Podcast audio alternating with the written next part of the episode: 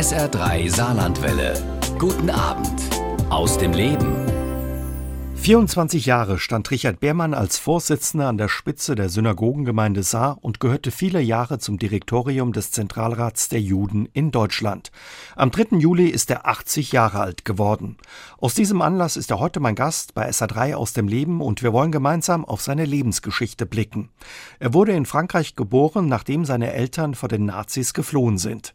Mehrere Jahre lebte seine Familie versteckt in Südfrankreich, bevor sie nach dem Krieg in Saarland zurückkehrte. Geschichte.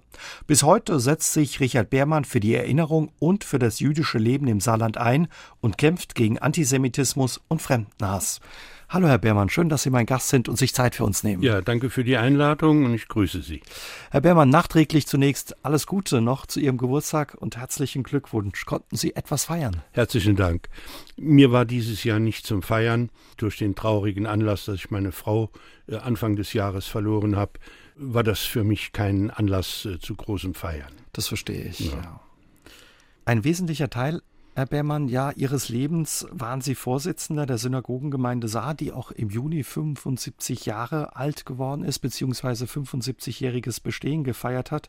Sie haben in all den Jahren ja die Erinnerung an das jüdische Leben wachgehalten und sich auch für das jüdische Leben eingesetzt. Die Verlegung der ersten Stolpersteine im Saarland geht auf sie zurück, aber auch die jüdischen Film- und Kulturtage in Saarbrücken haben sie angestoßen und immer auch das Gespräch mit Menschen gesucht, die nicht dem jüdischen Glauben angehören und vieles, vieles mehr. Was hat sie ja zu diesem Kämpfer für das jüdische Leben und auch für die Erinnerungsarbeit gemacht, dass die Erinnerungsarbeit zu ihrer Lebensaufgabe wurde, Herr Beermann? Also zunächst mal ich bin mit meinen Eltern aus der Emigration im November 1947 aus äh, Südfrankreich nach Saarbrücken gekommen und äh, meine Familie stammt äh, ursprünglich aus dem äh, Gebiet um Wittlich, ein kleines Städtchen namens Osan. Dort äh, hat mein Urgroßvater, der Großvater gelebt und mein Großvater ist dann mit seinem Bruder nach Ludweiler in den Wand äh, gekommen. Beide haben dort äh, Geschäfte gehabt. Äh, mein Großvater hatte einen Textilhandel und äh, sein Bruder hatte eine Schneiderei und dessen Frau ein Lebensmittelgeschäft in Ludweiler. Also wir sind eine, so möchte ich es mal sagen, eine in Deutschland äh, und speziell jetzt äh, im Saarland äh, verwurzelte Familie gewesen. Und äh, ich bin von 1947 an, die jüdische Gemeinde hat ja dann schon knapp über ein Jahr bestanden, Mitglied dieser Gemeinde gewesen, als Kind schon, bin äh, Bar Mitzvah äh, gegangen mit 13 Jahren äh, und war immer fest angebunden an das Gemeindeleben und äh, das prägt einem. Und insofern waren mir bestimmte Themen sehr, sehr wichtig, gerade auch im Hinblick auf das äh, historisch Erlebte mhm. des Holocaust. Da werden wir heute auch drüber sprechen, auch über Ihre Familiengeschichte. Aber Ihre saarländischen Wurzeln und die Wurzeln Ihrer Familie im Saarland, die waren Ihnen auch immer wichtig, also die enge Verbundenheit mit dem Land. Ja, natürlich. Sonst äh, äh hätte sich das auch nicht so entwickelt und äh, man braucht über die Jahre doch ein gewisses Herzblut in der Sache, sonst wird daraus nichts. Ihr Vater war, wenn das richtig ist, ein bekannter Sportler äh, vor dem Krieg in Saarland als Fußballer und ja, äh, er war, als Läufer. war, war 10.000 Meter Läufer und äh, er war ein so engagierter Fußballfanatiker, möchte ich schon sagen, äh, dass es mir den Fußball verleitet hat. Äh, äh, ich musste nämlich häufig mit meinem Vater sonntags zu Fußballspielen gehen, hätte lieber mit meinen Spielkameraden gespielt. Und das hat dann dazu geführt, als ich dann etwas älter war, dass ich nicht in einen Fußballverein eingetreten bin, sondern ich wurde dann Ruderer hier in Saarbrücken bei der Undine. Das hat dem Papa geschmerzt wahrscheinlich, oder? Ach, weniger, nein, er hat das toleriert nachher. Aber das hat äh, seinem Faible äh, nicht Abbruch getan. Und äh, sein Lieblingsverein war natürlich der SV Ludweiler, äh, wo er dann äh, auch äh, nach der Rückkehr aus der Emigration auch zum Ehrenmitglied ernannt wurde. Und er hat viele alte Bekannte dann wieder getroffen und äh, hat sich wohlgefühlt. Also jeder hat äh, seiner Neigung entsprechend äh, agieren können. Haben Sie noch Erinnerungen ja, an solche Fußballspiele mit Ihrem Vater? Ist Ihnen da was in Erinnerung geblieben? Irgendeine Partie? Ja, das war ja eine spannende politische Zeit ja auch hier im Saarland, denn zu der Zeit war ja das Saarland noch äh, eigenständig und wir hatten ja hier eine Ländermannschaft. Wir haben ja also internationale Fußballspiele äh, auch hier ausgetragen und das ist mir natürlich noch im Bewusstsein. Beermann, Sie haben es gesagt, Sie sind ja eng verbunden mit dem Saarland. Ihre Eltern sind beide im Saarland geboren.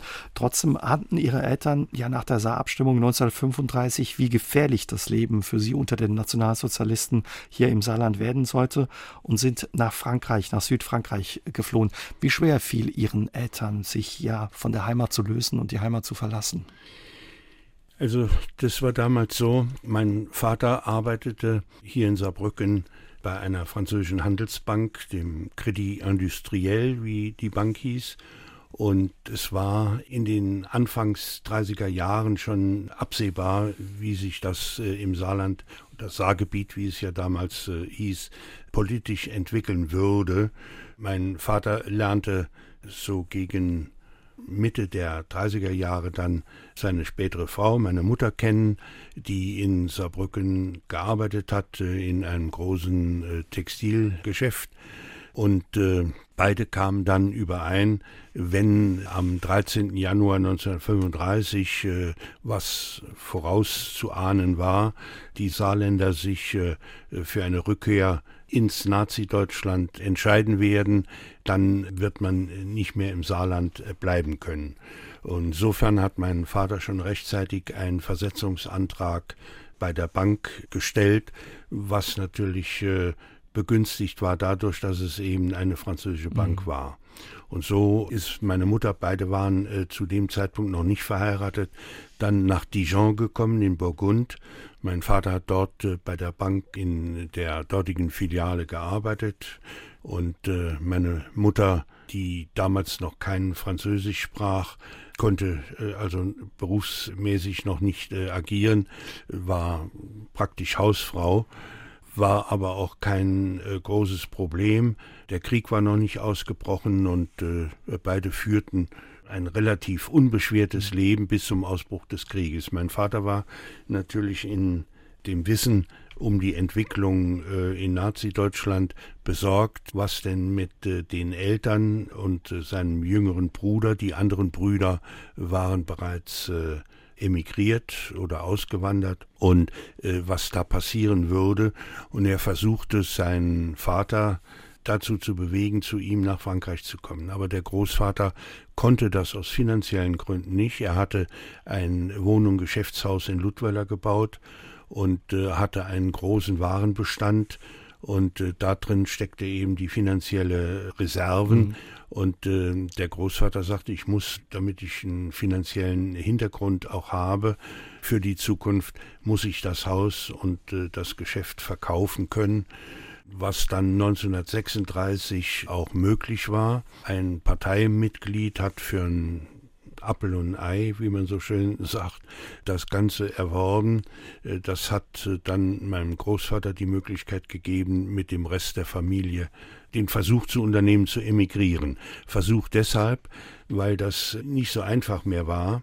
Unser damaliger Rabbiner, Rabbiner Rölf, nachdem äh, ich ja lange Jahre versucht habe, einen Platz in Saarbrücken äh, benennen zu lassen, war maßgeblich durch seine politischen Kontakte beteiligt an der Entstehung der sogenannten römischen Verträge. Das heißt, äh, Saarländer konnten noch bis Ende Februar 1936 unter Mitnahme ihres Vermögens und ihres Hausstandes das Saarland äh, unbehelligt verlassen.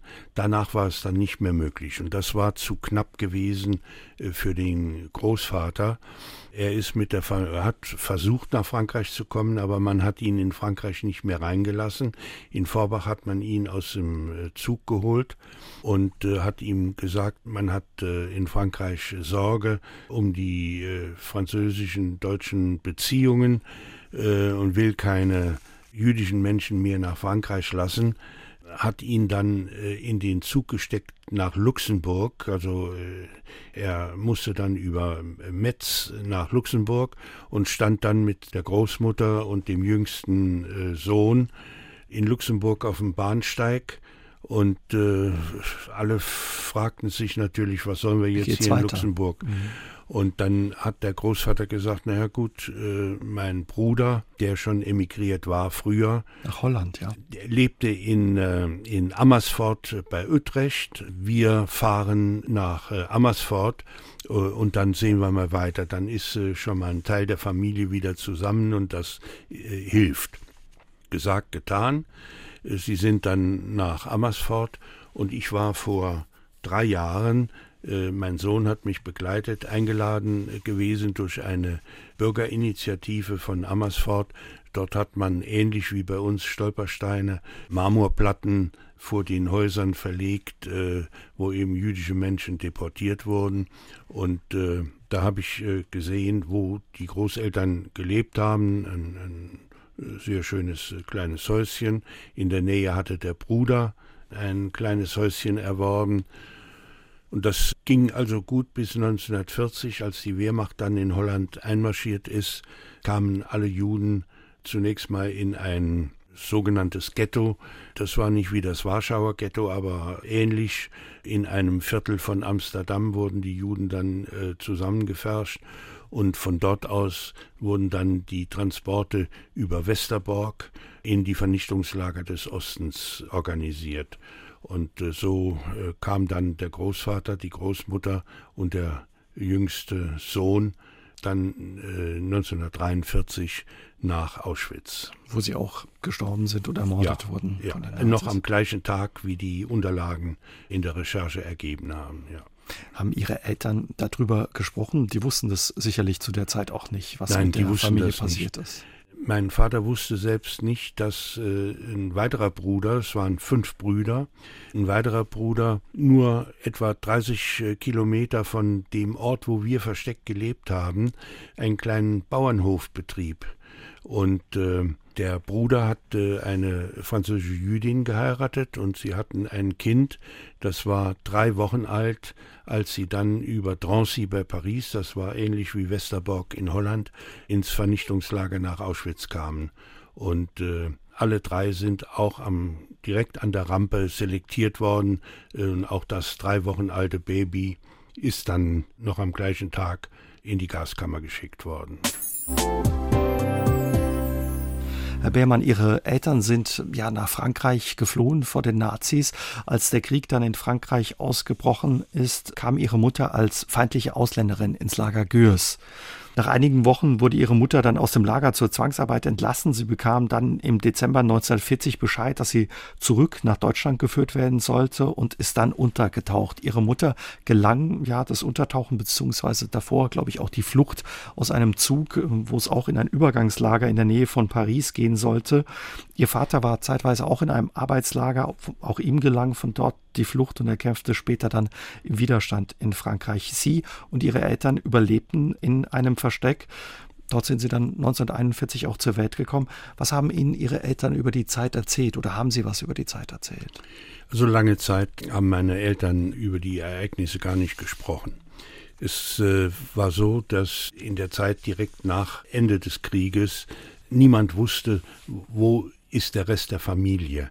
Und äh, mein Vater hat versucht, äh, von Frankreich aus die Familie ausfindig zu machen. Ein Bruder konnte er dann ausfindig machen und Kontakt aufnehmen. Das war der Bruder, der nach Palästina emigriert war, rechtzeitig und dort äh, in einer Untergrundorganisation gegen die britische Mandatsherrschaft gekämpft hat.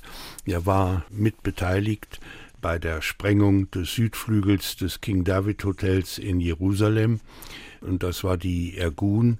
Das war, ja, äh, das muss man so sagen, aus britischer Sicht eine Terrororganisation. Die Briten, die ja durch die Balfour-Erklärung den Juden ja den äh, Zugang nach Palästina zugesagt hatten, haben das aber in der Praxis unterdrückt.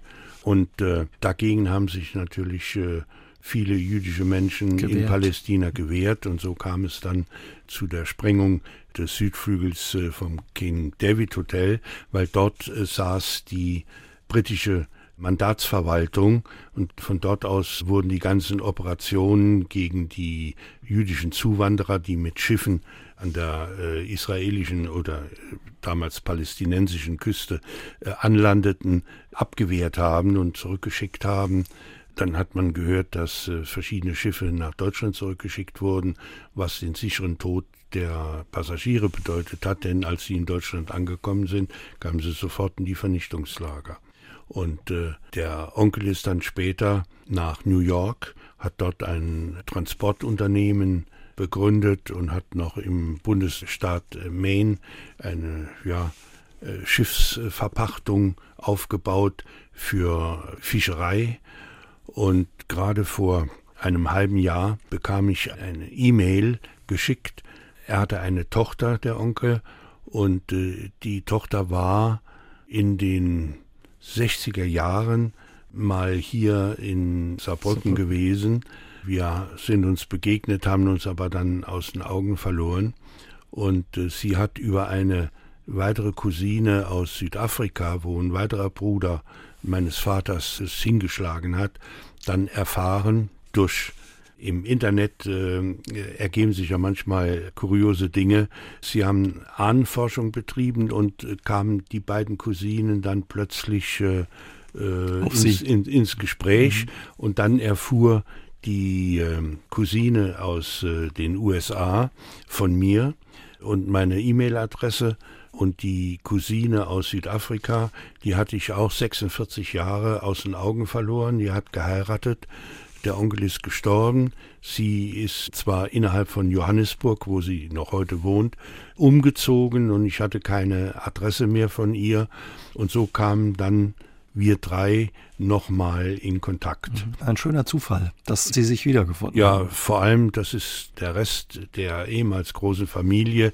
Immerhin 27 Familienmitglieder sind in Auschwitz und in Sobibor in den Vernichtungslagern umgekommen und lediglich drei Brüder äh, haben überlebt. Äh, der eine, weil er nach Südafrika emigriert ist und äh, der andere eben über Palästina in die USA und eben meine Eltern.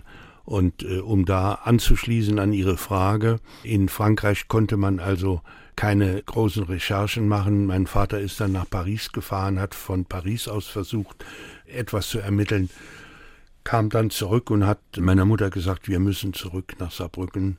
Nur von dort aus äh, können wir dann ermitteln, was äh, mit der Familie passiert ist. Mhm. Äh, da nach dem Krieg ja das Saarland französisches Hoheitsgebiet war, war das auch, ist ja immer eine, eine kopfgesteuerte Angelegenheit äh, für äh, Juden einfacher. Man ist nicht ins Nazi-Saarland zurückgekehrt, sondern in das französische Departement, wenn, wenn man es mal so ausdrücken will, des, äh, ins Saarland. Und äh, dann erfuhren im November, äh, am 27. November 1947, das war der Tag, wo wir hier in Saarbrücken ankamen. Ich sprach damals kein Wort Deutsch. Die Brücken waren alle äh, zertrümmert und äh, ich weiß, wir mussten über die Saar und äh, irgendwelche Leute haben uns geholfen, haben mich äh, auf den Schultern dann über diese eingestürzten Brückenteile über die Saar getragen. Und meine Eltern sind dann in Gersweiler gelandet, heute ein Stadtteil ja von Saarbrücken, und haben dort ein Textilgeschäft eröffnet. Mein Vater ist dann nicht mehr zur Bank zurückgegangen, sondern hat mit meiner Mutter dann ein Geschäft aufgebaut, bis dann zu seinem Ruhestand. Und äh, von Saarbrücken aus konnte er dann Kontakt aufnehmen. Das war auch äh, direkt nach dem Krieg sehr, sehr schwierig, äh, nachdem er gehört hat, dass die Eltern nach Holland emigriert sind. Holland hat natürlich keine großen Ambitionen gehabt, mit äh, Leuten aus Deutschland Kontakte zu pflegen. 1951 bekam dann mein Vater die Genehmigung, nach Holland fahren zu dürfen. Er hat mich damals mitgeholt. Und ich kann mich erinnern, wir waren drei Wochen in Holland. Mein Vater hat über äh, Anwälte äh, in äh, Den Haag und Amsterdam dann Recherchen anstellen lassen beim holländischen Roten Kreuz und anderen Organisationen. Und äh, das hat dann auch zum Erfolg geführt. Aber in der Zeit sind meine Haare wohl ein bisschen äh, länger geworden. Mein Vater sagt, du musst jetzt zum Friseur, aber sprich kein Wort Deutsch. Der Friseur schneidet dir die Ohren ab. So, so waren damals die Verhältnisse. Wenn wir nochmal zurückgehen und auf Ihre Kindheit in Frankreich blicken, die ersten Jahre in Frankreich, Herr Beermann, haben Sie selbst noch Erinnerungen daran, an diese Zeit? Ja, ich war, als wir nach Saarbrücken gezogen sind, ein Vierteljahr eingeschult in dem kleinen Ort, wo wir gewohnt haben. Ein, ein kleiner Ort mit äh, viereinhalbtausend Einwohnern. Und äh, da kann ich mich an bestimmte Dinge noch erinnern. Äh, vor allem, wenn ich so wenige alte äh, Fotos noch sehe. Und äh, da komme ich auf das eben Gesagte nochmal schnell zurück, nämlich äh, warum ich äh, kein Wort Deutsch konnte, obwohl meine Eltern ja deutschsprachig waren. Solange Frankreich ja noch nicht äh, ganz besetzt war, war das trotzdem gefährlich, äh, auch im noch freien Teil Frankreichs erkennen zu lassen, dass man eben aus Deutschland stammt. Das hat ja schließlich äh, dazu geführt, dass meine Mutter nach Gürs kam und mein Vater nach Le Vernet in das Arbeitslager eingewiesen wurde. In der Nachbarschaft hat man äh, natürlich in so einem kleinen Ort sofort gefragt, wo, wo kommen Sie her? Und äh, da mein Vater und meine Mutter mit einem Akzent äh, Französisch gesprochen haben, mein Vater weniger, aber meine Mutter doch, haben beide dann gesagt, wir kommen aus dem Elsass. Und dann war das äh, etwas abgemildert.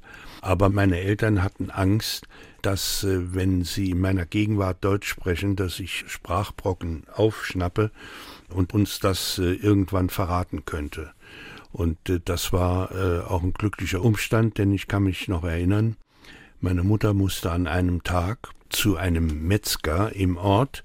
Meine Mutter hatte noch einen Vorrat an Bettwäsche.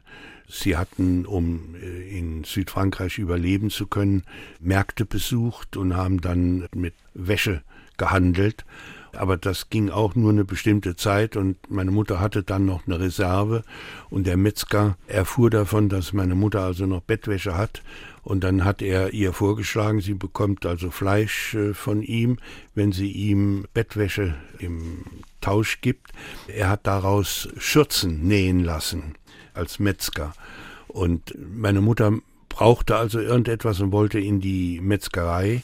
Durch den Ort floss ein Fluss, die Lot das Departement, der äh, hieß Lot-et-Garonne und äh, dieser Ort Clérac bestand aus zwei Teilen.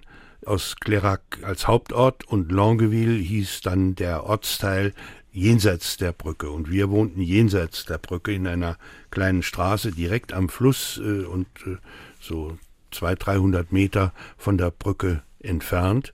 Und meine Mutter musste mit mir über die Brücke. Und an dem Tag stellte sie dann plötzlich fest, war die deutsche Wehrmacht an der Brücke. Die hatten Zelte aufgestellt und da waren Wehrmachtssoldaten. Meine Mutter hat natürlich äh, äh, Angst bekommen, aber die Soldaten hatten äh, uns schon gesehen, also da gab es kein Zurück, das wäre zu augenfällig gewesen. Also hat meine Mutter die Flucht nach vorne angetreten und dann kam ein Soldat auf äh, meine Mutter und mich zu und hat dann mich äh, auf den Arm genommen und hat mich hochgehalten und hat den Kameraden dann gesagt, so ein Blondschopf habe ich in Hannover auch. Und hat mich dann wieder abgesetzt und unbehelligt konnte meine Mutter mit mir dann über die Brücke. Was mich bis heute verwundert ist, dass den Soldaten nicht aufgefallen ist, ich war zu der Zeit ein strohblondes Kind. Und in Südfrankreich gibt es keine so strohblonden Kinder. Die ganzen Kinder, alle sind dort dunkelhaarig. Das hätte eigentlich die Soldaten stutzig machen müssen. Aber jetzt stellen Sie sich vor, ich hätte, als der mich hochgehoben hat, ein deutsches Wort oder einen deutschen Satz gesprochen, dann wären wir aufgefallen. Aber diese Geschichte zeigt auch, dass Sie ja, auch wenn Sie in Frankreich untergetaucht waren und dort leben konnten, es doch auch ein Leben immer in Angst war. Die Angst, ja, Ihr Begleiter war in dieser ja, Zeit. Ja, natürlich. Und es war auch nicht so, dass alle Leute in der Nachbarschaft freundlich gesinnt waren. Ich kann mich erinnern, meine Mutter hat, als man darüber gesprochen, welche Anfeindungen äh, sie äh, ausgesetzt war, weil sie bekam über die Vermittlung eines protestantischen Pfarrers, der auch mit der äh, Resistance verbunden war und uns sehr geholfen hat, durch seine Vermittlung einen kleinen alten Ofen. Also wir hatten in einem Häuschen eine Wohnung bezogen, das war ein Schlafzimmer, das war eine äh, Küche und ein kleiner Vorraum vom Eingang her, also so ein Stück Flur. Und äh, die Toilette war außerhalb in einem Schuppen direkt nebendran. Also es war ziemlich primitiv, aber es war eben keine Kochstelle vorhanden. Und dann hat der Pfarrer organisiert, dass wir einen kleinen Ofen bekommen. Und das war in dem Ort unüblich. Die Leute haben Kamine gehabt. Da, da gingen Ketten durch den Kamin und da hängte man dann die Töpfe dran an so Haken äh, und da haben die Leute gekocht. Und jetzt plötzlich hat sich das rumgesprochen, dass die Zugewanderten da privilegiert einen Ofen bekommen haben. Das hat natürlich zu Neid geführt und das war auch nicht so einfach. Also man hat immer eine gewisse Angst gehabt. Haben Sie diese Angst auch gespürt, selbst als Kind? Nein, nein, mhm. dafür war ich noch zu jung. Die Eltern wollten auch, mein Vater kam eines Tages ganz euphorisch nach Hause, das habe ich aber alles erst später erfahren, euphorisch nach Hause und äh, hat geschildert, es gibt eine Möglichkeit gegen Geld in die Schweiz geschleust zu werden. Und äh, dann hat meine Mutter gesagt, das besprechen wir aber zuerst mal mit dem Pfarrer. Und äh, das war äh, eine glückliche Entscheidung. Der Pfarrer hat sich erkundigt und hat uns dann gewarnt, äh, diesen Schritt äh, zu gehen. Das hat sich als richtig herausgestellt. Die Schleuser haben von den Leuten äh, Geld kassiert und haben von der deutschen Seite ebenfalls Geld kassiert. An der Grenze dann äh, lauerten Soldaten, deutsche Wehrmachtssoldaten, und haben dann die Leute in Empfang genommen und die gingen dann sofort in die Vernichtungslager. Hätte also mein Vater mit meiner Mutter und mir den äh, Versuch gemacht, wären wir auch nicht mehr zurückgekommen. Sie sind dann später, haben Sie uns erzählt, in Saarland mit Ihrer Familie zurückgekommen, 1947. Wie wurden Sie aufgenommen, als Sie zurückgekommen sind in Saarland? Ja, zunächst mal war kein Kontakt möglich, weil ich überhaupt kein Wort Deutsch gesprochen habe. In der kleinen Straße, wo wir gewohnt haben, waren Kinder, mit denen konnte ich anfangs überhaupt nicht spielen, weil die mich nicht verstanden haben und ich sie nicht. Und das hat äh, auch äh, zu Spannungen geführt. Dann habe ich einen Crashkurs in Deutsch bei einer Deutschlehrerin gemacht und fing dann so langsam an, Deutsch zu sprechen. Und äh, dann kam auch, da waren wir ein gutes Jahr zurück, auf dem Spielplatz dann eine antisemitische Anfeindung durch Spielkameraden, die mich äh, beschimpft haben. Ich mit dem Begriff überhaupt nichts, du, du, du Judensau, hat äh, ein Kind zu mir gesagt. Und äh, dann bin ich äh, nach Hause und habe dann meiner Tante gesagt, der hat das und das zu mir gesagt, was heißt das? Und dann wurde natürlich äh, abends, äh, als meine Eltern aus dem Geschäft äh, kamen, darüber gesprochen. Und da war klar, ein Siebenjähriger, der kann das nur aufgeschnappt haben. Also da ist sehr wahrscheinlich zu Hause drüber gesprochen worden, was mir heute zeigt, dass der Antisemitismus immer vorhanden war, auch unmittelbar nach Kriegsende.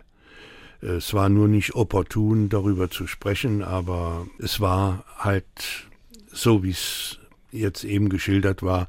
Kinder haben dann äh, das aufgeschnappt und haben das weitergegeben. Ne? Wie war das für Ihre Eltern, als Sie ja eben auf dem Spielplatz so beschimpft wurden?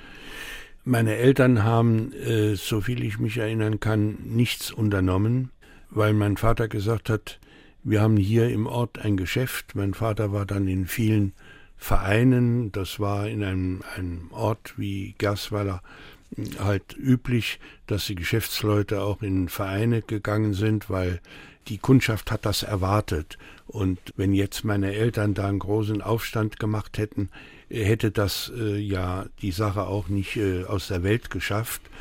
Es hätte lediglich den Eltern äh, gezeigt, dass man weiß, äh, wie deren Einstellung ist, aber es hätte vielleicht auch äh, wirtschaftlich zu Problemen führen können. Deswegen es ist auch nachher von diesem Jungen aus auch nichts mehr gekommen in dieser Richtung. Aber man merkt da auch also eine Verunsicherung und die Angst in ja, ihrer Familie und bei ihren Eltern. Ja.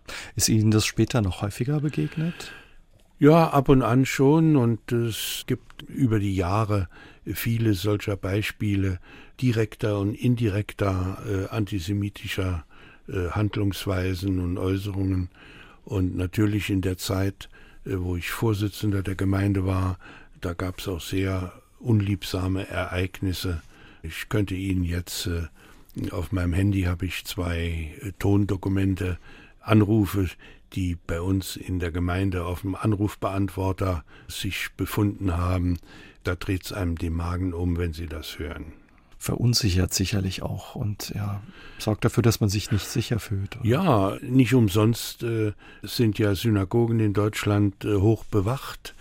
Ich erinnere mich, äh, das ist jetzt zwei Jahre her, Unsere äh, Kinder in der Gemeinde haben eine sehr freundschaftliche Verbindung zu jüdischen Kindern der Gemeinde Trier und äh, besuchen sich sonntags gegenseitig. Trier und Saarbrücken ist ja nicht allzu weit weg und es gibt einen jüdischen Wettbewerb, äh, Eurovision heißt das, da kommen etwa 1400 jüdische Kinder aus ganz Deutschland zusammen. Die drehen vorher Videos, Musikvideos, zeigen äh, die Stadt, wo sie leben und bringen das dann in diesen Contest mit ein. Er ist so gestaltet wie der Song Contest und äh, die Kinder treten dann in einer Gruppe auf mit Kostümen und äh, Tanzdarbietungen und Gesangsdarbietungen und dann wird das prämiert. Und da unsere Gemeinde nicht genügend Jugendlichen hat, hat sich eben unser Jugendclub äh, zusammengetan mit dem Jugendclub äh, der jüdischen Gemeinde in Trier. Und einen Sonntag kamen dann die Trierer Kinder nach Saarbrücken. Das war kein großes Problem. Vom Hauptbahnhof bis äh, an den Beethovenplatz, da sind zehn Minuten zu laufen. Die Kinder kamen vor die Synagoge, haben geklingelt, um reingelassen zu werden. Und da erscheint plötzlich ein Mann, beschimpft die Kinder ganz übel, bedroht sie, tritt mit äh, den Füßen gegen die Eingangstür und äh, dann sind Eltern von äh, Kindern äh, aus unserer Gemeinde, die in Dudweiler wohnen, haben ihre Tochter gebracht mit dem Auto und haben das von weitem schon gesehen und haben dann übers Handy die Polizei angerufen und die waren ganz schnell da, weil die Kascherstraße, die Polizeidirektion äh, Mitte, äh, sind 300, 400 Meter von der Gemeinde und äh, haben den Mann auch geschnappt und äh, der hat dann sich rausgeredet. Viel passiert ist da nicht. Aber äh, da sieht man dran, das ist schon nicht so einfach. Ich bin äh, kürzlich noch gefragt worden, ja, traut man sich denn in Saarbrücken als Jude mit einer Kipper durch die Stadt zu gehen? Da kann ich immer nur sagen, also ich kann es niemand anraten. Das sollte man nicht tun. Haben Ihre Eltern sich nach dem Krieg äh, dann, als Sie wieder ja im Saarland heimisch wurden, auch wieder zu Hause gefühlt? Sind Sie wieder angekommen hier im Saarland? Jein. Das hat aber jetzt weniger mit der Mentalität des Umfeldes zu tun. Mit den Nachbarn oder so hatten wir immer äh, gute, gutes Einvernehmen. Wir hatten einen kleinen Garten und dann hat man Gemüse oder Obst, was der andere nicht hatte, getauscht gegen Obst und Gemüse, was wir nicht hatten. Mein Vater war in vielen Vereinen und mein Vater, das war so mein Eindruck, hat das auch genossen. Er war sehr kommunikativ. Treffpunkt im Ort war ein Zigaretten-Zigarrenladen mit, mit Lottoannahme und dort haben sich äh, so Sportinteressierte, Fußballinteressierte immer getroffen zum Plausch. Und da hat sich mein Vater auch nicht nehmen lassen, äh, dorthin zu gehen. Insofern war das unproblematisch. Aber was problematisch war, war einfach, das jüdische Leben hat gefehlt. Es gab zwar eine jüdische Gemeinde, aber die war doch weit verstreut. Die äh, Gründer der Synagogengemeinde Saar waren im ganzen Saarland verstreut. Heute ist das ein bisschen anders. Die äh, Zuwanderer aus den Sowjetrepubliken, die haben sich, ja, ich möchte sagen, zu 95 Prozent in Saarbrücken äh, niedergelassen. Allein schon deswegen, weil sie äh, nicht die finanziellen Möglichkeiten haben, ein Auto zu kaufen und keinen deutschen Führerschein besitzen. Und dann äh, muss alles fußläufig sein. Und wenn man an Feiertagen oder an, am äh, Schabbat in die Synagoge gehen will, dann muss man das sowieso zu Fuß tun. Also war das naheliegend. Aber damals gab es Juden in Dillingen, in Saarlouis, in, in Neunkirchen, in Homburg, im nördlichen Saarland. Und damals waren die Verkehrsmöglichkeiten auch noch äh, sehr begrenzt, auch von der Masse her der, der Leute äh, nicht genügend jüdisches Leben sich entwickeln konnte. Es fehlten die, die jüdischen Vereine, es gab zwar einen Kegelverein, aber das waren dann eine Handvoll Leute, also das hat schon gefehlt. Und das haben wir auch anders kennengelernt jenseits der Grenze in, in Lothringen, wo äh, viele jüdische Gemeinden ja existierten, dass dort ein lebhaftes jüdisches äh, Leben möglich war und die Eltern oft mit mir dann auch nach Frankreich sind wenn Festivitäten dort stattgefunden haben, um einfach auch an dem jüdischen Kulturleben teilzunehmen. Aber das ist heute dort auch nicht mehr, weil die jungen Leute alle weggezogen sind in die französischen Zentren und die Gemeinden auch absterben. Was heißt denn jüdisches Kulturleben? Was zeichnet das aus, Herr Behrmann? Oh, das ist sehr vielfältig. Wenn Sie sich mal mit jüdischer Kultur befassen wollen, dann braucht man nur mal zu sehen, was so in den 20er Jahren in Berlin zum Beispiel sich entwickelt hat. Theater in, in Saarbrücken, das erste Kino, das überhaupt äh, im Saarland eröffnet wurde. Das war das spätere UT-Kino. Die Älteren wissen vielleicht noch, das ist an der Berliner Promenade, dieses hohe Haus, dort war dieses Kino drin. Und das waren zwei jüdische Brüder, die dieses Kino eröffnet haben. Max Orphüls als äh, Regisseur und Filmemacher. Und so könnte ich Ihnen also eine ganze Reihe von Leuten benennen. Schriftsteller in der Bahnhofstraße gegenüber dem früheren Passagekaufhaus, heute Kaufhof. Äh, Kaufhof. Da ist äh, Juwelier Krämer in diesem Haus. Das war ein Haus einer jüdischen Familie und äh, da gingen Leute wie Furtwängler und so ein und aus, äh, englische Politiker. Also das war sehr vielfältig, äh, die, jüdische Kultur. Und das hat nach dem äh, Holocaust völlig gefehlt. Sie haben uns erzählt, dass sich Ihr Vater auf die Suche nach den Verwandten gemacht hat, dann auch mit Ihnen nach Holland gereist ist. Wie haben Sie dann davon erfahren, was mit der Familie geschehen ist, mit den Eltern und auch den Geschwistern? Also lange Jahre haben meine Eltern das Thema ausgegrenzt. Es ist zu Hause nicht darüber gesprochen worden. Erst als ich älter war, sprich so 15, 16, dann kamen bei mir auch die Fragen, ich äh, hatte ja dann auch einige jüdische Freundschaften hier und äh, wir haben eine kleine Theatergruppe gehabt, äh, trafen uns äh, zu verschiedenen Festivitäten und dann kamen natürlich schon Fragen auf und dann haben auch meine Eltern ein bisschen sich geöffnet.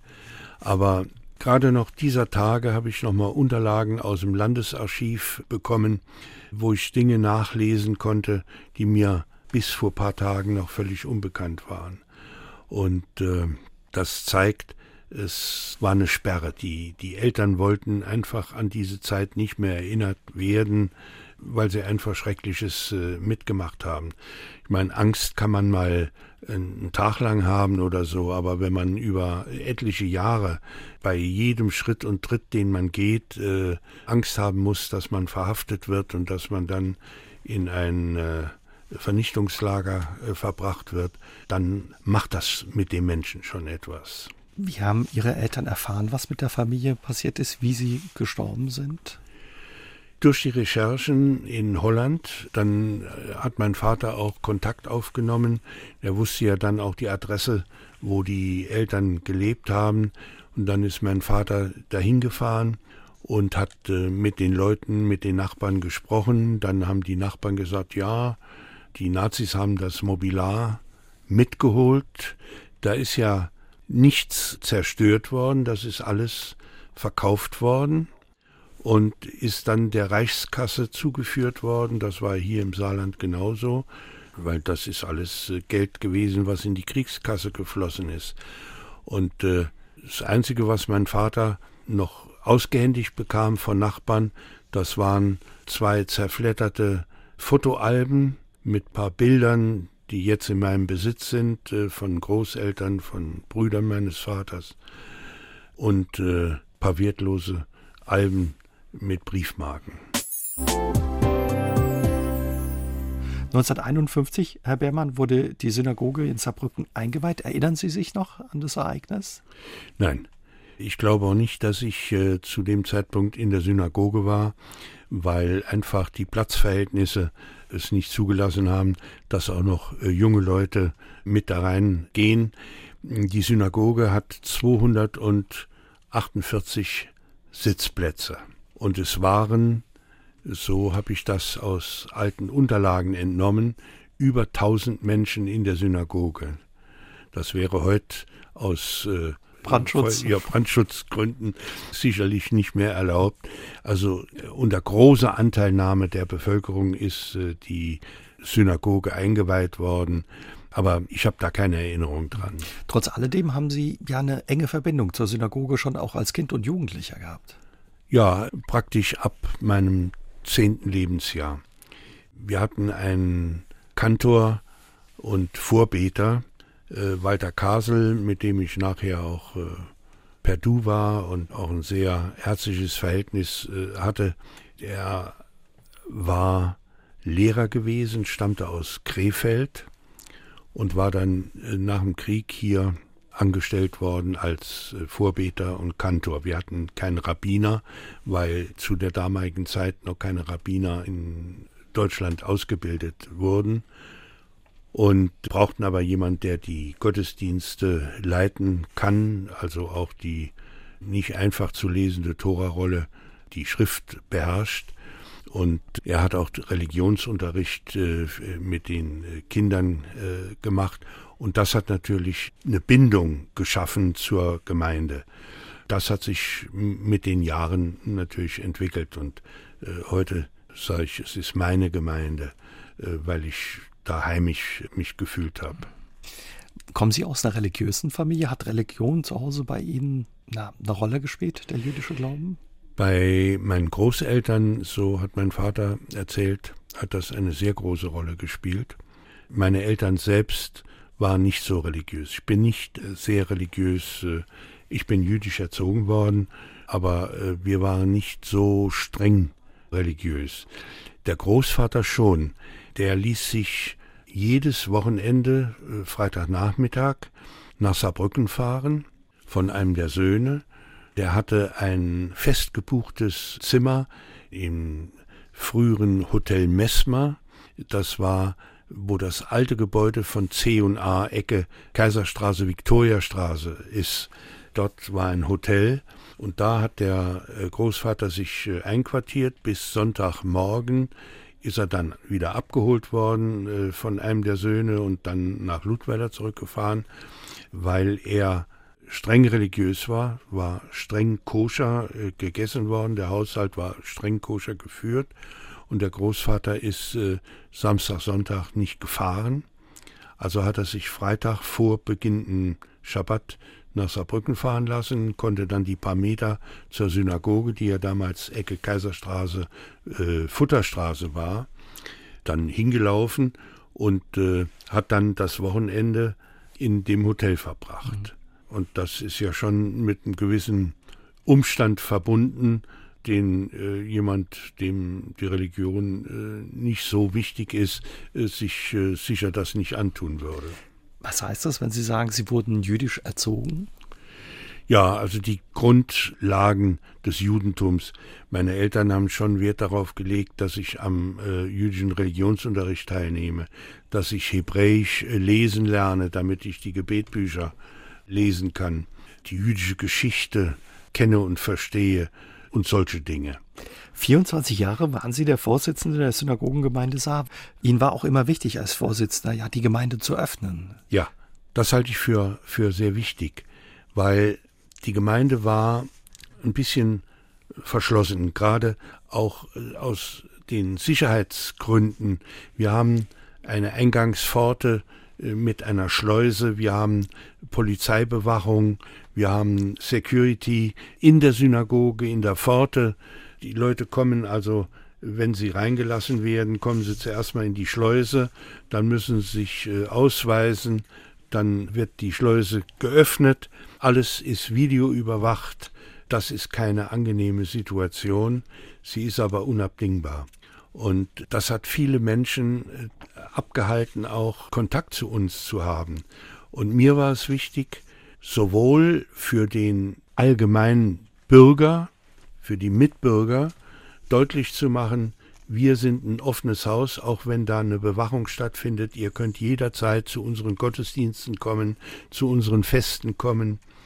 Wir haben Synagogenführungen, wo wir genau erklären, äh, was sind die Gegenstände in der Synagoge, warum sitzen Frauen oben, die Männer unten, wie sieht eine Torarolle aus, wir, wir rollen sie auf, wir lesen den Leuten mal vor und all diese Dinge.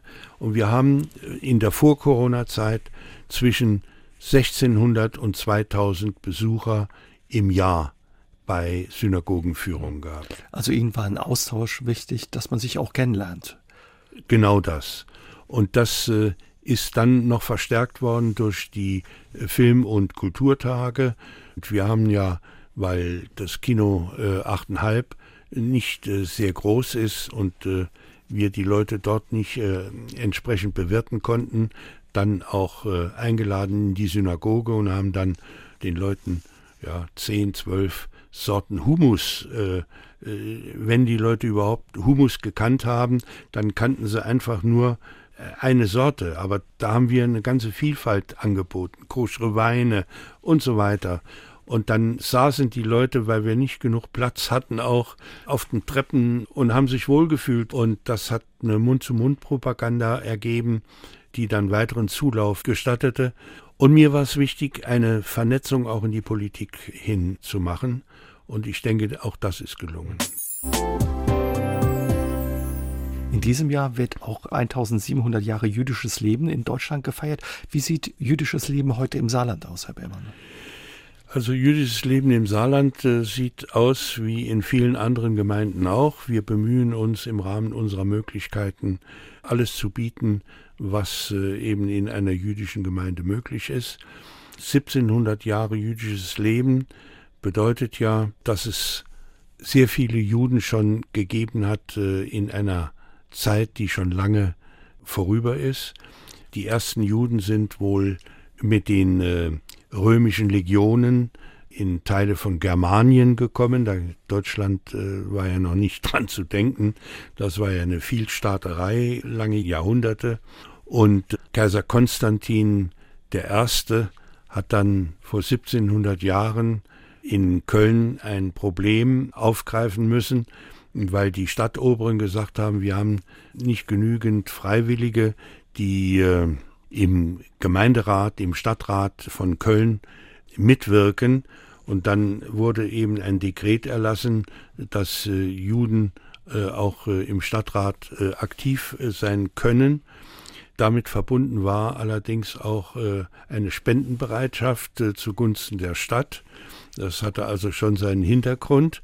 Und dank dessen ist erstmals dann brieflich bestätigt, dass es jüdisches Leben in Deutschland gegeben hat. Es gab sicher schon lange vorher, aber 1700 Jahre ist einfach schriftlich verbunden. In Trier ist im Jahr 400 erstmals äh, jüdisches Leben erwähnt, mhm. und im Saarland vor 700 Jahren.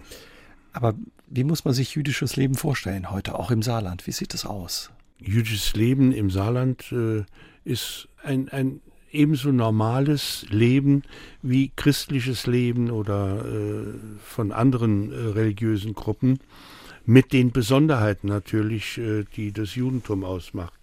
Wichtig ist, wir bieten die Infrastruktur für jüdische Menschen an äh, Gottesdiensten teilzunehmen, die Geschichte des Judentums kennenzulernen, wie zum Beispiel an unserem äh, Passachfest, wo der Auszug aus Ägypten geschildert wird.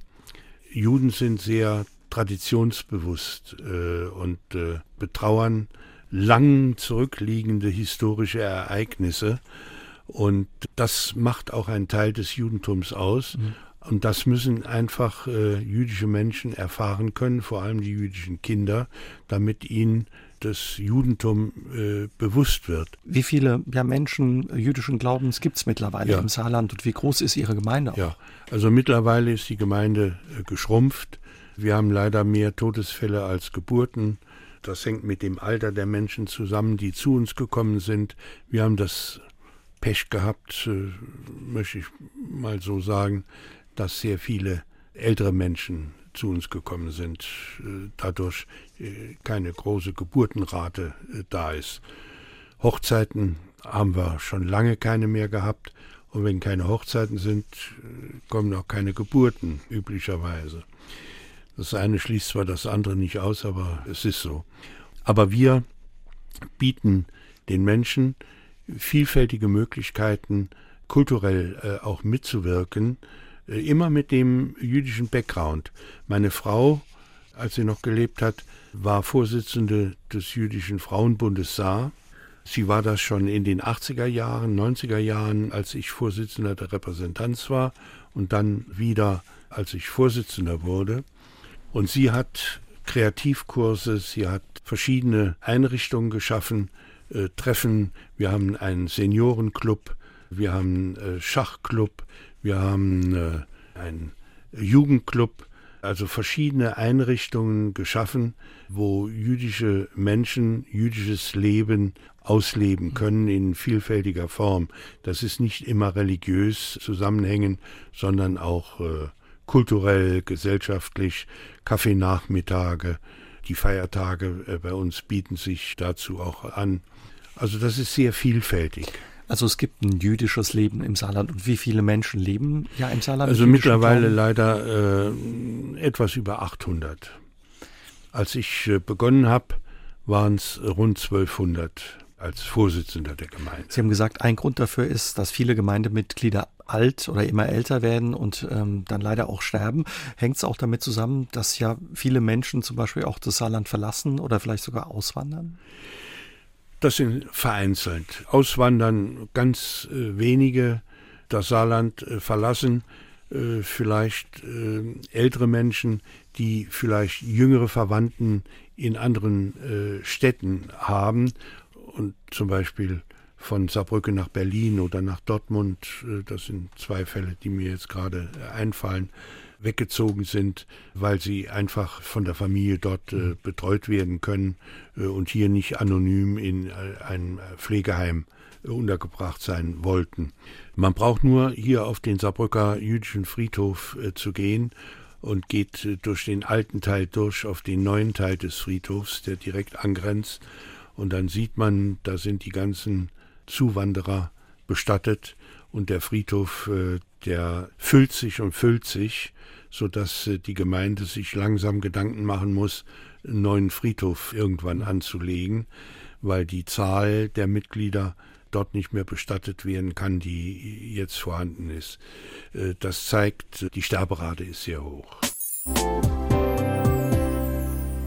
Herr Beermann, der Antisemitismus, aber auch der Rassismus und die Fremdenfeindlichkeit haben in Deutschland, aber auch in Europa zugenommen. Wie sehr besorgt Sie das? Das äh, besorgt mich äh, zunehmend äh, äh, stärker, weil erwiesenermaßen der Antisemitismus nicht nur in Deutschland, sondern europaweit und auch über äh, Europa hinaus zunimmt. Juden waren immer gewohnt, mit einem gewissen Maß an Antisemitismus zu leben. Seit über 2000 Jahren gibt es Antisemitismus, ja, äh, eigentlich schon, schon viel länger. Bei den alten Persern gab es schon Antisemitismus und das liegt schon 3000 Jahre zurück. Aber was jetzt in der Neuzeit passiert, das zeigt mir, Antisemitismus hat nach äh, dem Zweiten Weltkrieg 1945 hat nach wie vor bestanden. Man hat zwar nicht mehr viel vom antisemitischen Dingen gehört, aber im Untergrund war das in der Bevölkerung immer noch vorhanden. Und Stereotypen, die sind einfach nicht so leicht aus der Welt zu schaffen. Es werden aus den Weisen von Zion diese Hetzschrift, die in der Zarenzeit entstanden ist in Russland, immer noch zitiert. Die Stereotype, alle Juden sind reich. Die Menschen sollten nur mal in jüdische Gemeinden gehen und mal sehen. Bei uns sind 95 Prozent unserer Gemeindemitglieder sind Sozialhilfeempfänger, also keineswegs reiche Menschen. Das hält sich äh, einfach starr und da können Sie tun und lassen, was Sie wollen. Das ist nicht aus der Welt zu schaffen. Was glauben Sie aber, warum das jetzt wieder so zugenommen hat? Was sind die Gründe dafür aus Ihrer Sicht? Die Gründe sind äh, einfach, die Menschen sind unzufrieden mit ihrer Situation. Das ist äh, ganz unterschiedlich sicher auszulegen. Mit der Politik, mit ihrer Arbeit vielleicht, mit familiären Dingen. Und dann wird einfach ein Sündenbock gesucht. Das ist wie schon im Mittelalter und, äh, und später. Die Juden waren die Brunnenvergifter, sie waren diejenigen, die die Pest gebracht haben. Und all diese Stereotypen, die werden heute anders verbrämt, aber werden nach wie vor kolportiert. Siehe AfD, gerade in, in den neuen Bundesländern, das ist ja Hanebüchen, was da gesagt wird. Und das wird niemand, auch ich war der Meinung, ich könnte da etwas im Saarland bewirken. Ich muss sagen, ich habe nichts bewirkt. Eine Minderheit kann sich nicht zur Wehr setzen. Und äh, wir sind eine Minderheit und wir sind eine immer kleiner werdende Minderheit. Insofern ist es sehr einfach, äh, eine Minderheit anzugreifen, verbal wie auch äh, körperlich. Und das geschieht ja. Und äh, wenn ich mir dann noch ansehe, wie lasch die Gerichtsbarkeit mit Tätern umgeht, dann wird einem übel. Wenn Sie sagen, Sie können auch im Saarland nichts ausrichten oder Sie glaubten, Sie könnten was ausrichten, mussten aber feststellen, ähm, dass Ihnen das nicht gelungen ist, spüren Sie diesen Antisemitismus hier im Saarland auch in Ihrer Gemeinde? Natürlich gibt es Antisemitismus in vielfältiger Form. Wir bekommen äh, Anrufe, wir bekommen Zuschriften, ja, es gab sogar schon Morddrohungen, alles das, die ganze Bandbreite. Eines muss ich natürlich sagen, äh, im Saarland sind wir noch besser gestellt als in verschiedenen anderen Regionen Deutschlands. Das hängt aber damit zusammen, dass ich auch über die Jahre sehr intensiv bemüht war, innerhalb des interreligiösen Dialogs mit den anderen Glaubensgemeinschaften zu kommunizieren. Ich habe das äh, mit wirklich mit Herzblut betrieben.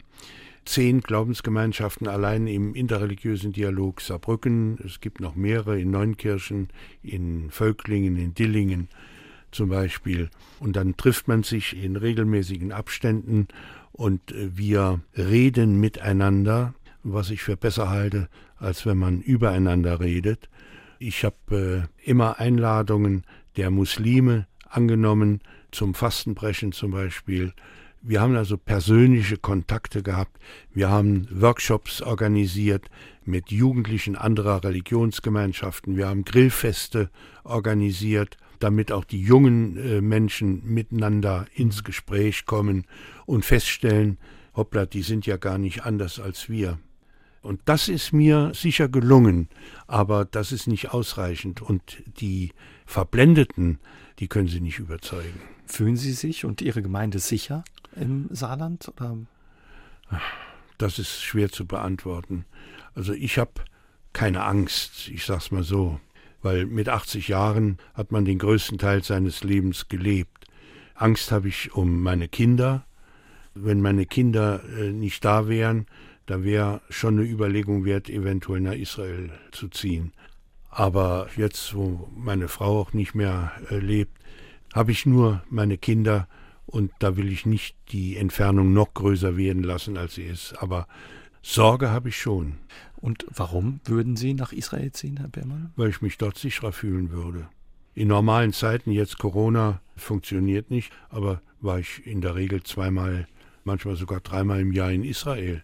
Ich habe Freunde dort und das, was man hier aus den Medien heraushören und lesen kann, das ist äh, oftmals keine Realität. Aber das macht traurig zu hören, dass ein Mensch wie Sie, der hier im Saarland so ja. verwurzelt ist, zu Hause ist, sich so eingebracht hat in das Leben im Saarland, ja, in das öffentliche Leben ja, und auch in den Austausch, darüber nachdenkt, nach Israel zu gehen, weil er sich dort sicherer fühlt. Ich will ein Beispiel bringen.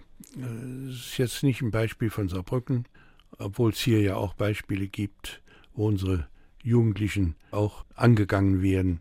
Aber holen Sie mal ein Beispiel Berlin. Berlin findet äh, Freitagabend Gottesdienst statt zum Beginn des Schabbat. Da kommt ein Mann mit einem 30 Zentimeter langen Messer, klettert über die Mauer, über den Zaun, äh, besser gesagt, und will in die Synagoge. Wenn ich ein 30 Zentimeter langes Messer in der Hand habe, dann wollte der sicher nicht Zwiebel schälen oder ein Brötchen aufschneiden, sondern der hat äh, Schlimmeres vorgehabt. Sicherheitskräfte der Gemeinde haben ihn entdeckt und haben ihn dann in Gewahrsam genommen, der Polizei übergeben. Die Polizei hat ihn dann dem Haftrichter vorgeführt. Dann hat der Haftrichter festgestellt, der Mann, kein in Deutschland geborener Mann, hat einen festen Wohnsitz in Deutschland, also kein Haftgrund, hat ihn nach zwei Stunden gehen lassen und der Mann ist untergetaucht. Bis jetzt hat man ihn nicht mehr gefunden. Solche Beispiele gibt es eine ganze Reihe. In Wuppertal ist ein Molotow-Cocktail gegen die Synagoge geworfen worden. Da hat der Richter gesagt, das war nicht antisemitisch, das äh, hat bestimmt mit Israel zu tun, mit den Spannungen zwischen Palästinensern und Juden. Wissen Sie, wenn solche Beispiele, und da könnte ich Ihnen jetzt noch äh, jede Menge bringen, äh, dann verliert man den Glauben an die Gerichtsbarkeit in Deutschland und an die Gerechtigkeit in die Politik. Das sage ich ganz deutlich und das habe ich auch 2017 bei meiner Rede im, im Saarischen Landtag deutlich gesagt. Die Politik findet zwar schöne Worte, aber es fehlt dann das Handeln, das dahinter stehen müsste. Es passiert nichts. Also haben Sie das Gefühl, man nimmt sie nicht ernst und auch nicht das, was da passiert, oder es muss erst Schlimmeres passieren, dass dann was geschieht? Ja, es muss viel Schlimmeres passieren, ja. Holen Sie mal Halle. Das ist ein gutes Beispiel. Was ist in Halle viel jetzt passiert? In Halle hat die Gemeinde jetzt eine neue Tür bekommen. Ein Glück, dass die alte Tür gehalten hat. Es findet nur ab und an Polizeikontrollen statt. Es fehlt einfach das Handeln hinter den schönen Worten. Die, die Politik äh, kann zu allen möglichen Gelegenheiten viel schöne Worte finden und das ist etwas, was mich kriminalisch ärgert. Über viele Jahrzehnte haben Sie sich ja auch stark gemacht für das namentliche Gedenken der ermordeten saarländischen Juden ähm, unter den Nationalsozialisten. Warum war Ihnen das wichtig, Herr Beermann? Also ganz einfach, äh, wenn Sie auf einen Friedhof gehen, dann stehen dort Grabmale. Und auf den Grabmalen stehen Kurzbiografien. Name des Verstorbenen, sein Geburtsdatum, sein Sterbedatum. Bei den Opfern des Holocaust gibt es keine Namen. Sie sind in die Gaskammern geschickt worden, dann in Krematorien verbrannt worden und die Asche ist verstreut worden. Und äh, im Judentum, im Talmud, da gibt es äh, einen Spruch, der da sagt, der Mensch ist erst vergessen, wenn sein Name vergessen ist. Entschuldigung. Ja, das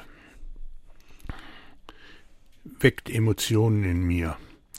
Ich möchte nicht, dass die Menschen vergessen werden. Und ich habe in mehrjähriger Arbeit Namen recherchiert, waren etwas über 2000 Namen. Dann hat das Stadtarchiv und das Landesamt in Scheid Die haben dann die Namen nochmal nachbearbeitet, weil da mussten einige Namen rausgenommen werden. Das war mir aber klar. Das sind Duplizitäten.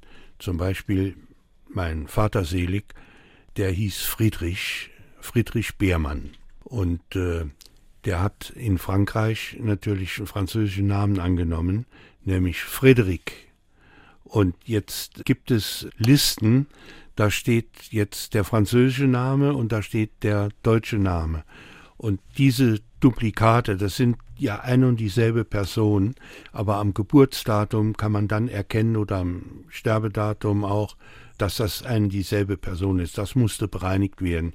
Jetzt sind 1917 Namen übrig geblieben. Es sind noch etwa 150 Namen, die noch in der Recherche sind, die wir aber jetzt nicht mehr berücksichtigen konnten, weil irgendwann mussten ja die Künstler, die den Wettbewerb gewonnen haben und jetzt das Denkmal umsetzen, ja mal Schluss machen mit den Namen, die vorhanden sind. In diesem November wird der Gedenkort vor der Synagoge fertig. Ein Denkmal, wie Sie gesagt haben, mit den Namen der im Holocaust ermordeten saarländischen Juden. Was bedeutet Ihnen das, ja, dass das jetzt möglich ist und dass die Namen zu lesen und auch zu sehen sind, also im Gedächtnis eine, bleiben? Eine tiefe Befriedigung habe ich, äh, dass das jetzt endlich soweit ist. Das ist eine lange Vorgeschichte. Bereits in den 80er Jahren, ich glaube 1982, habe ich das erste Mal an den damaligen Oberbürgermeister Oskar Lafontaine geschrieben und darauf hingewiesen, dass es in Saarbrücken keine Straße, keinen Platz gibt nach einer jüdischen Persönlichkeit und habe angeregt, dass der Stadtrat sich doch mal Gedanken machen sollte, das zu ändern. Letztendlich kam raus, da war Lafontaine schon kein Oberbürgermeister mehr, sondern einer seiner Nachfolger, dass man uns angeboten hat, das Gässchen von der Kaiserstraße, also hinter der Synagoge, da ist so eine Lieferantengasse, die keinen Namen hat, die zu benennen, was ich dankend abgelehnt habe. Mehr kann man sich nicht blamieren, als der jüdischen Gemeinde so einen Vorschlag zu unterbreiten. Aber Herr Beermann, warum hat das so lange gedauert? Wovor ist man ja, zurückgeschreckt? Jetzt, jetzt äh, sage ich Ihnen das. Ich war der Einzige, der das vorangetrieben hat und korrespondiert hat und versucht hat. Dann hat man den Schillerplatz umbenennen wollen. Und dann hat man festgestellt, das funktioniert dort auch nicht. Also hin und her. Und ich musste dann äh, den Vorsitz der Repräsentanz damals niederlegen, weil ich berufsbedingt nicht mehr im Saarland aktiv war. Und dann hat die Sache geschlafen. Und das war dann so mit das erste, als ich 2007, äh, als ich den Vorsitz äh, der Gemeinde übernommen habe, dass ich dann beim Baudezernat bei der Frau Dr. Wandelhöfer vorstellig geworden bin und nochmal dieses Anliegen aufgegriffen habe. Und siehe da, ich habe eine Mitstreiterin gefunden, die eine gewisse Empathie empfand dafür. Sie hat ja mit dem Architekturbüro, für das sie ja noch tätig war, zusammen mit ihrem Schwager und ihrer Schwägerin, Sie hat ja die Synagoge in München gebaut und war an Bau der Synagoge in Dresden beteiligt und empfindet da auch ein bisschen stärker, was äh, jüdische Belange angeht. Aber da hätte die Stadt auch ohne sie darauf kommen können, dass es schneller gehen muss und ja. dass man einen Ort und eine Straße finden muss oder Straßen und Orte finden könnte, ja, um an die Menschen, ja, die Mitbürger zu gedenken, die ja. eben unter den Nationalsozialisten ermordet wurden. Sie müssen manchmal dicke Bretter bohren, sehr dicke. Aber letztendlich ist es äh, der Frau äh, Dr. Wandelhöfer mit äh, zu danken, die das intern vorangetrieben hat. Und sie hat dann mir eines Tages gesagt, ich hätte einen Vorschlag, nämlich äh, wir müssen die Berliner Promenade erneuern und äh, den Platz, äh, wo jetzt der Rabbiner Röf-Platz ja steht, der muss auch städtebaulich umgebaut werden. Wie wäre es denn, wenn wir diesen Platz nehmen? Und äh, da war ich natürlich sofort Feuer und Flamme. Das ist ein zentraler Ort, der wahrgenommen wird. Und ich brauchte nicht lang zu suchen äh, nach einem Namen. Ich habe dann vorgeschlagen, dass wir den Namen von Rabbiner Rülf nehmen, der ja einige Jahre Rabbiner unserer Gemeinde war und der sehr viel nicht nur für jüdische Menschen getan hat, der organisiert hat. Der hat ein Komitee gegründet, gehörten fünf Männer an und die haben dafür gesorgt, dass jüdische Kinder nach England, in die Schweiz und äh, nach Palästina gebracht werden. Das war 1935 der maßgeblich beteiligt war an der Schaffung der römischen Verträge, die nicht nur Juden, sondern auch anderen Regimegegnern die Möglichkeit gab, mit ihrem Vermögen das Saarland zu verlassen, nämlich bis Ende Februar 1936 unbeschadet verlassen. Er hat also sehr vielen Menschen das Leben gerettet und äh, geholfen und er hat, nachdem die jüdische Gemeinde Saarbrücken sich neu begründet hat und die Einweihung der Synagoge bevorstand, sich bereit erklärt, weil es damals noch keine Rabbiner hier in Deutschland gab, für ein Jahr aus Palästina zurückzukommen und hier als Rabbiner zu helfen, bis wir dann einen eigenen gefunden haben. Aber der Platz sollte es dann nicht werden. Da gab es auch viele Diskussionen drum im Stadtrat in Saarbrücken, weil man sagte, man kann ja diesen Ort nicht nehmen, weil das ein Ort ist ja, wo die Leute Spaß haben auf Feiern. Der ist nicht passend für das Gedenken. Ja, da habe ich äh, Dinge gehört von Stadtratsmitgliedern mal bei einer Begehung. Da hat mir jemand gesagt, äh, was brauchen wir hier, ein Gedenkplatz. Ein Schwenker- und Grillplatz wäre für die Saarbrücker wichtiger. Das sagen dann verantwortliche Politiker der Stadt. Gestoßen hat sich der Stadtrat daran, dass geplant war, dass Schülerinnen und Schüler saarländischer Schulen Werkzeuge bekommen und auf Messingtäfelchen die Namen der Opfer einstanzen und diese Namen sollten entlang der einen Seite der Treppe an der Wand angebracht werden. Und das ist auf erbitterten Widerstand des Stadtrates gestoßen. Da stand ja auch äh, in der Zeitung zu lesen, das würde die Partylaune der Saarbrücker stören, wenn da Opfernamen zu lesen wären. Und ich habe gemerkt, das schaukelt sich hoch, bin zu der damaligen Oberbürgermeisterin und habe gesagt, ich möchte da keinen Zank und keinen Streit haben um die Opfernamen, aber mir ist es wichtig, dass die Namen irgendwo erscheinen. Wie wäre es denn, wir machen ein namentliches Gedenken dann losgelöst von dem Rabbiner Röfplatz vor der Synagoge. Und so kam das dann ins Rollen. Sowohl die OB wie auch der Stadtrat waren dann sofort damit einverstanden. Und äh, so kommt es jetzt nach dem Wettbewerb, der ja stattgefunden hat, dann im November zur Einweihung des Platzes. Ist das ein guter Kompromiss für Sie, Herr Beermann? Es ist ein Kompromiss, mit dem ich leben kann. Auf jeden Fall ist hübsch äh, den kahlen Platz jetzt vor der Synagoge auf. Ich war ja mitten in der Jury. Mir war wichtig, dass nicht eine Trennmauer zwischen Synagogengemeinde und Stadtgesellschaft stattfindet, weil Entwürfe eingereicht wurden, die wirklich bunkerartig äh, gewirkt hätten äh, vor der Synagoge. Und das hier, das wird jetzt so wie ein durchsichtiger Vorhang, weil in dem Edelstahlblech wird mit Laser werden die Namen ausgestanzt und äh, bei der Größe sieht das dann aus, also es ist durchsichtig und trennt uns nicht äh, von der übrigen Stadtgesellschaft. Sie haben vorhin gesagt, das war ein dickes Brett, was da gebohrt werden musste. Das hat Ausdauer gekostet. Aber mit dem, was Ihnen da alles begegnet ist, hat das wahrscheinlich bei Ihnen auch Spuren hinterlassen, Herr Beermann. Natürlich hinterlässt das Spuren. Man ist zutiefst enttäuscht, wie viel Kraft man investieren muss in eine Sache, die eigentlich von selbst hätte laufen müssen. Nicht? Aber es ist leider nicht der Fall. Eine Frage, Herr Beermann, die Sie wahrscheinlich immer wieder zu hören bekommen und die Ihnen häufig gestellt wurde. Heute leben nur noch wenig Holocaust-Überlebende. Ja, wie schwer wird es sein, Ihr Andenken und vor allen Dingen auch Ihre Erinnerungen in Zukunft wach zu halten? Das wird immer schwerer werden. Das ist ganz logisch. Solange noch Zeitzeugen vorhanden waren, die äh, man einsetzen konnte in Schulen oder äh, bei Vorträgen über ihre Schicksale zu sprechen, dann hat das eine gewisse Wirkung. Wenn diese Menschen aber nicht mehr selbst über ihre Schicksale sprechen können, ich bin ja auch kein direkter Holocaust-Geschädigter, ich bin Überlebender, aber äh, ich bin ja erst geboren in dieser Zeit. Und werde angefragt, in Schulen über das Schicksal meiner Familie zu sprechen, dann ist das nicht so, wie wenn jetzt jemand erzählen kann, äh, wie es ihm im KZ ergangen ist, nicht? Oder Esther Bejorano, die jetzt vor ein paar Tagen verstorben ist, deren Vater ja Kantor der jüdischen Gemeinde in Saarlouis war. Sie ist ja in Saarlouis geboren, die äh, noch mit 90 Jahren mit einer Rappergruppe durch Deutschland äh, gereist ist und äh, über ihre KZ-Zeit äh, gesprochen hat und Lieder gesungen hat, dann hat das eine ganz andere Wirkung. Also das wird verblassen, da, da bin ich überzeugt.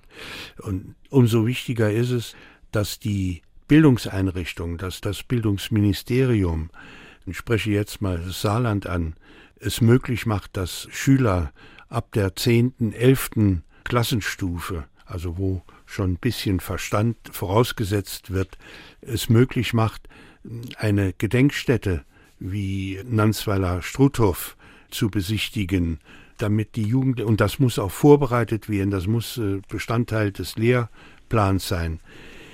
Nicht um mit dem Zeigefinger zu mahnen, sondern einfach um jungen Menschen deutlich zu machen, was Menschen anderen Menschen antun können, damit sich äh, solche schrecklichen Dinge nie mehr wiederholen.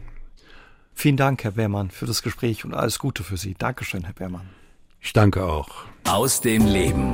Der SR3 Talk am Dienstagabend ab 20.04 Uhr gibt's auch zum Nachhören auf sr3.de, auf YouTube und in der ARD Audiothek.